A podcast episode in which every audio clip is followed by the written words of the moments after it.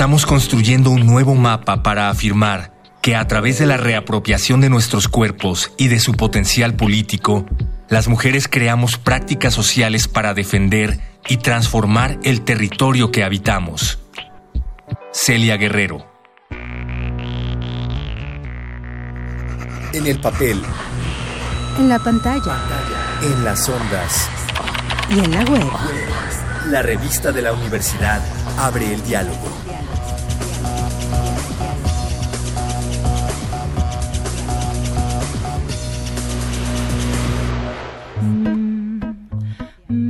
Mes en la revista de la Universidad de México hablamos de mapas. En este programa nos preguntamos qué lectura del territorio mexicano puede ayudarnos a entender el modo en que la violencia destruye familias. El recorrido, que los mapas oficiales no representan, será sin duda trágico. Para explorar esta compleja relación entre violencia y territorio, invitamos a la fotógrafa Mónica González.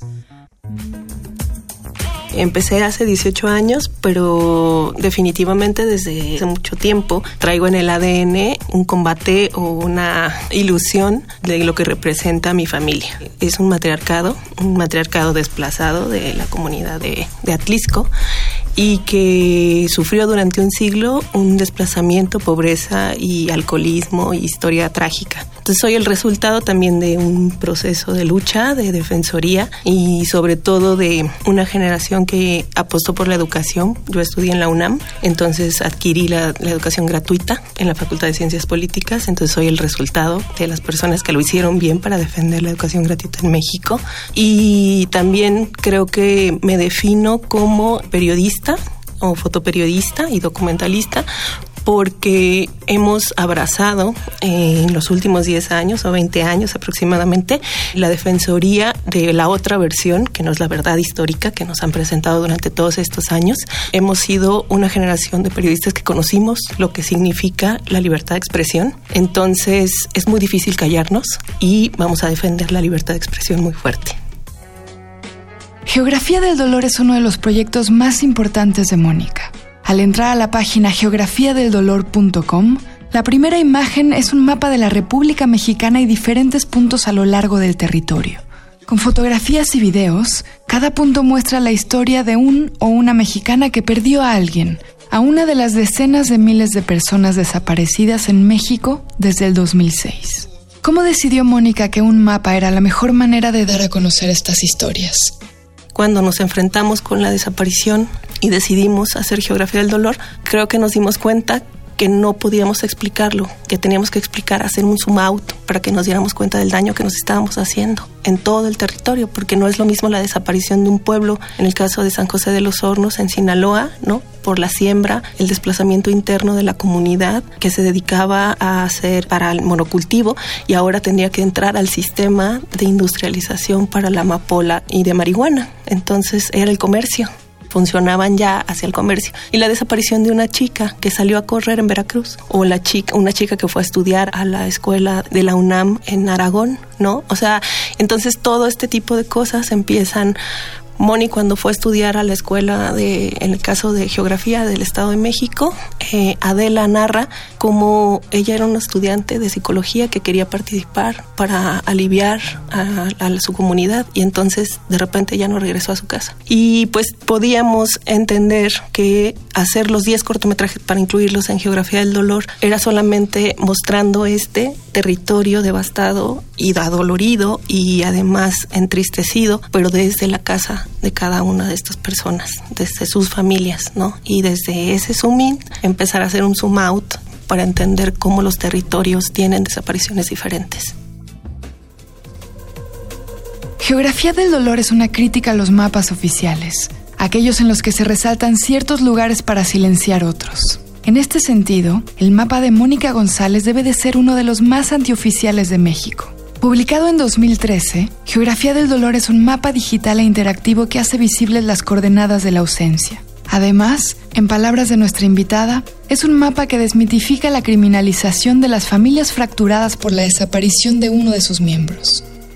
fue muy difícil desmitificar eso. Y aunque así hubiese sido, de todos modos, todos tenemos derecho a la justicia. No te pueden desaparecer, cremar y meter a una fosa, seas quien fueses, ¿no? O sea, todos tenemos derecho al acceso a un debido proceso. Cuando nos dimos cuenta que estaban criminalizando, por eso decidimos ir hacia allá. Pero durante la caravana, la mi cobertura fotográfica sobre la caravana, la del norte y hacia el sur, yo les pedí a los familiares que me escribieran en el remitente de las postales de viaje, estas postales que mandas cuando te la estás pasando muy bien en algún lugar porque retratan, traen una fotografía del lugar más bonito de la, región, como una manera de, de narración diferente, les pedí que me escribieran en el remitente qué había pasado con su familiar. Entonces me di cuenta que la gente empezaba por medio de escrito a contar y a decir muchas cosas que a lo mejor no tenía o no podía nombrar, ¿no? Entonces hay tres momentos. Uno, eh, no sé, primero pasan las cosas, pasa la desaparición, luego no saben qué decir, cómo lo nombramos. Incluso las mamás dicen cómo me nombro yo cuando mi hijo no está, ¿no? O mi hija. Y luego la imagen cómo nos están mostrando el terror, ¿no? Cómo nos están mostrando esta imagen brutal, directa sobre este proceso histórico casi ya de 10, 15 años, ¿no? Yo estuve cubriendo la nota roja durante mucho tiempo y de repente me di cuenta que estaba reproduciendo lo que hacía un victimario sobre el cuerpo del otro y me dio mucho coraje. Cuando llegué y encontré en Chimalhuacán una mujer tirada con los senos cercenados y con un disparo de gracia en la cabeza, desnuda, que la recogieron en cinco minutos los elementos del periciales en el estado de México y que además ni supe su nombre, ni supe si sí, ¿no? Alguien sabía que era ella y después se ocultó su cuerpo. Entonces, este proceso de normalización se me hizo como muy bárbaro, abordándolo desde la imagen. Entonces me di cuenta que había que abordarlo y contarlo desde el otro lado. Básicamente irte hacia el otro espacio en donde está pasando, ocurriendo el daño. Y estas historias es lo que narran. El daño, lo que entre comillas llaman daño colateral, es un daño que nos están haciendo a todos como sociedad. Está mal dicho el daño colateral, pero significa, si bien, ese daño que están como ola expansiva cuando cae una bomba, es una ola expansiva que va afectando a todos. Porque cuando nos dicen que virtieron en ácido el cuerpo de tres estudiantes de cine, el impacto etimológico de lo que eso significa para que tú lo proceses en el pensamiento, en tu pensamiento, te imaginas todo porque todo lo vuelves imagen. Entonces es indescifrable. O sea, no podemos hacernos ese daño. Y desde, o sea, desde la fotografía yo creo que he tratado de abordar una sutileza de contarlo, porque también los auditorios necesitan respeto. Y sí, geografía es muy doloroso, pero dignifica y pone de pie a las mamás que están buscando. Pone de pie y mira a la misma distancia, desde los ojos hasta los ojos del observador. Por eso ellas están platicándolo en voz en off, en un silencio, en un espacio de ausencia, pero te lo están contando de pie, ¿no? Y viéndote de frente. No están llorando ni están suplicando, porque esa verticalidad del sistema que el sistema ha dado, de yo te voy a dar justicia o yo te voy a comprender, es algo que no podemos seguir replicando todos estamos en el mismo horizonte, en la misma distancia. Entonces creo que el abordaje del periodismo también tiene que ser desde, ese punto nadie le está haciendo un favor a nadie. Todos nos estamos apoyando y ayudando para empujar, ¿no? Hacia una verdad que no sea la que, que no nos conformemos, ¿no? Y los auditorios tienen que entender que no se deben conformar con las versiones que les dan. Geografía del Dolor es uno de los primeros mapas públicos, alternativos y transmediáticos sobre la violencia en nuestro país. ¿En qué radica su efectividad al retratar esa otra verdad, la que estamos buscando porque no creemos en las versiones oficiales? es un recorrido virtual sobre un territorio que muchas veces no conocemos. A mí me asombraba que había lugares en donde yo les decía, pero usted conoce este lugar y decía, no, nunca he ido. O sea, hay un desconocimiento total de lo que perteneces o lo que eres, ¿no? Entonces, eso te permite desarraigarte. O sea, como no conoces, no perteneces, entonces no te interesa lo que está sucediendo en lo demás, más solo te interesa lo tuyo. Y esta manera creo que también hace daño porque es una apropiación de lo que solo pasa contigo durante tu trayectoria por este mundo y con los tuyos, ¿no? Y era algo que mencionaban mucho las familias de los desaparecidos, porque cuando desaparecían en el 2006 o 2004, por ejemplo, en el caso de Moni y de Bárbara, Después desaparecieron en el 2016 y luego desaparecen en el 2012 y luego desaparecen en el 2024 y luego van a seguir desapareciendo en 1900, o sea, y entonces eso pues no importa. ¿Por qué? Porque no lo conocemos. Entonces, una de las cosas que nosotros teníamos como enmienda, si así lo podemos llamar, era ponerlo de manera gratuita en el espacio virtual para que se conociera, también que se viera de manera gratuita en el resto del mundo, ¿no? Tuvimos muchas visualizaciones a nivel internacional porque no se entendía la desaparición en México, no entendían qué era lo que estaba pasando. Entonces, este tipo de opciones para poder eh, entregar información por medio de Internet en base a un mapa interactivo, a nosotros nos dio la oportunidad de poder contar no de manera lineal, sino que fueras haciendo este recorrido, incluso la exposición también es así, ¿no? Vas caminando por cajitas y son cajitas que se llaman hipervínculos, que tienen la característica de diseño que hizo Alejandra Saavedra, que es el espacio de la casa de esa persona. Entonces te intimidas, pero también te sales del territorio y te vuelves a ir hacia el norte del país, ¿no? Y te vuelves a meter a la casa de otra persona y te da el permiso de hacer este viaje o este recorrido en este mapa negro que destella estas luces y que nosotros creemos cuando lo estábamos haciendo que era primordial porque se encendían. Y en un mapa silenciado, negro, con una neblina muy espesa sobre información y sobre lo que estaba pasando, esas luces en el recorrido del mapa que se van encendiendo son esas pequeñas personas que nos ayudaron con su valentía a dar los testimonios. Había mucho silencio y mucho miedo y terror sobre hablar, sobre contar, sobre decir, pero hay mucho más miedo sobre escuchar.